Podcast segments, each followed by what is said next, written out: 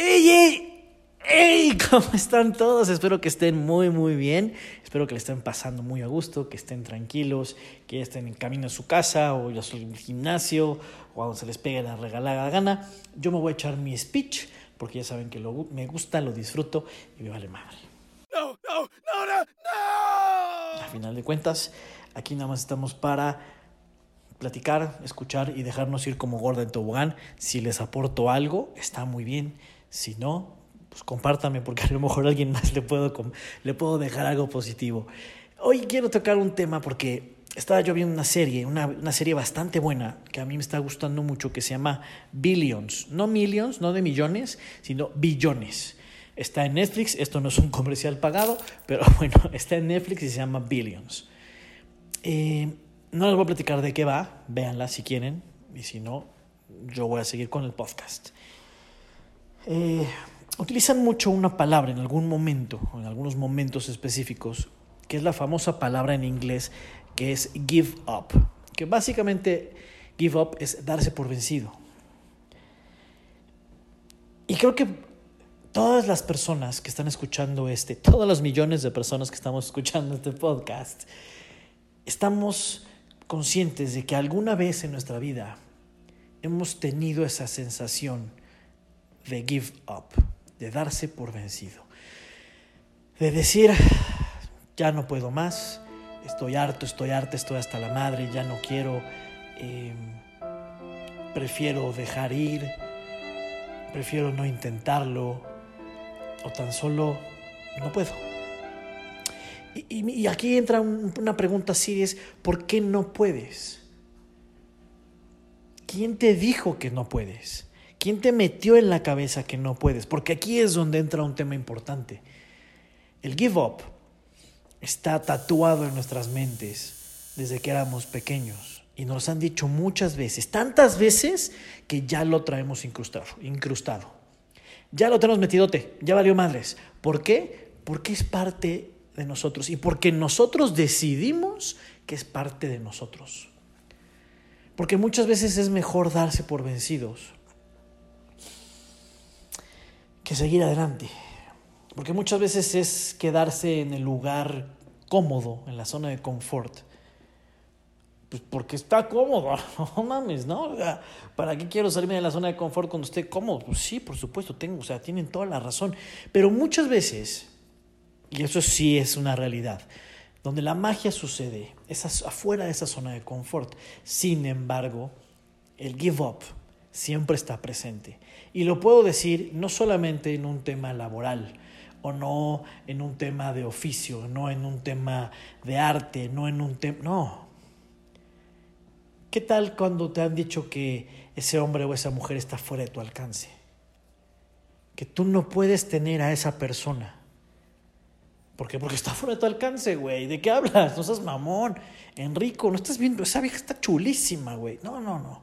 Esa vieja está fuera de tu alcance. Ese cliente está fuera de tu alcance. A ese cliente no le puedes vender.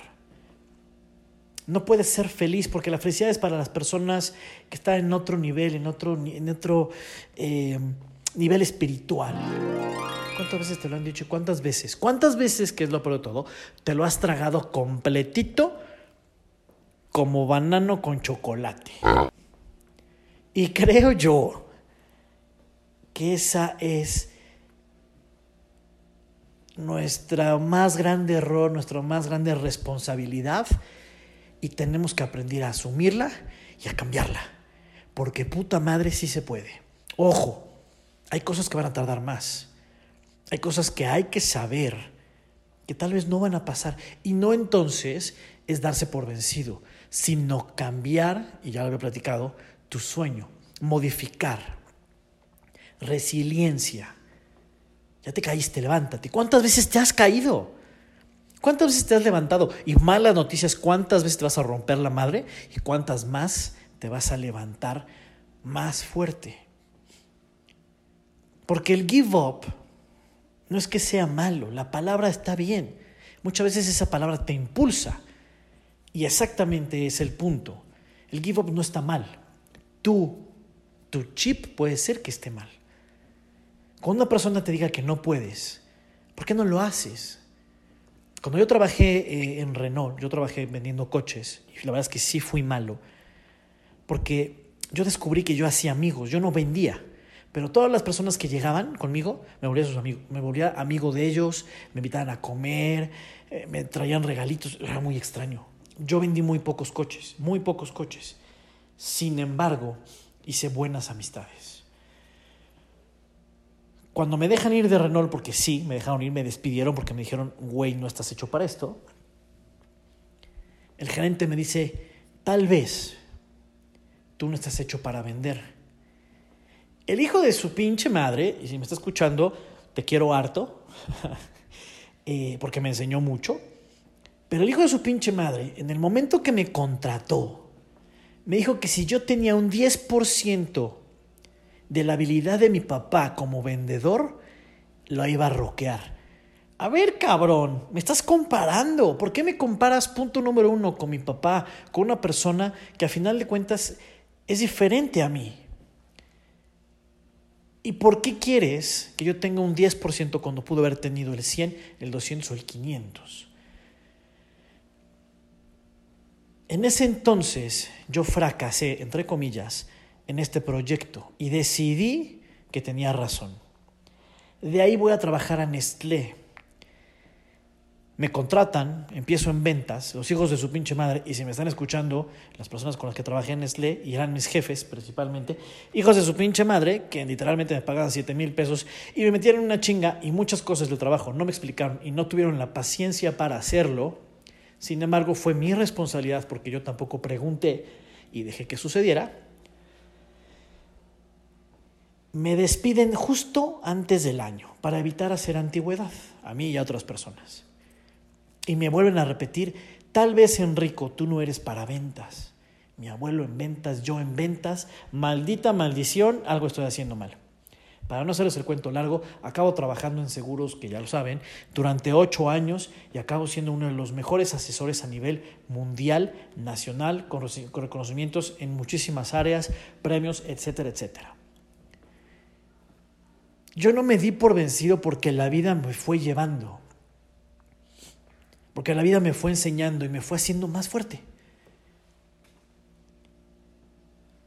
Casi todas las personas o las mujeres que a mí me han gustado, he acabado saliendo al menos con ellas una vez, o al menos siendo su amigo, o al menos besándolas, o tal vez, en su momento, hemos tenido algo, más allá de una sola amistad. Y tal vez me ha tomado años, pero lo he logrado ¿por qué? Porque así se ha dado la situación. Ahora, ¿tú qué le tienes miedo? ¿A qué le tienes a la palabra de give up?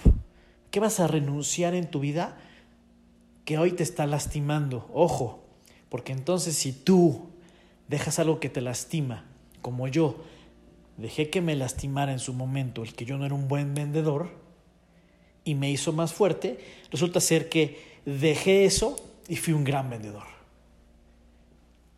Utiliza la palabra give up para tu beneficio, para tú seguir creciendo, para tú ser chingón, chingona y conseguir las cosas. A veces hay que ser un poquito terco y a veces hay que dejar ir. A veces el give up está muy bien, se vale y es bastante reconfortante. Deja ir las cosas, las personas que no te aportan lo que no te deja, lo que no te hace feliz. Pero en serio, déjalo ir. Porque si me estás escuchando y, ay, si Enrico tiene razón. No, no, no, déjalo ir. Y aviéntate por lo demás. Porque es lo que vale la pena. Entonces deja ir tus prejuicios, deja ir el que no se puede, deja ir todas las malas cosas y hazlas que las, haz que las cosas suceden, sucedan. Y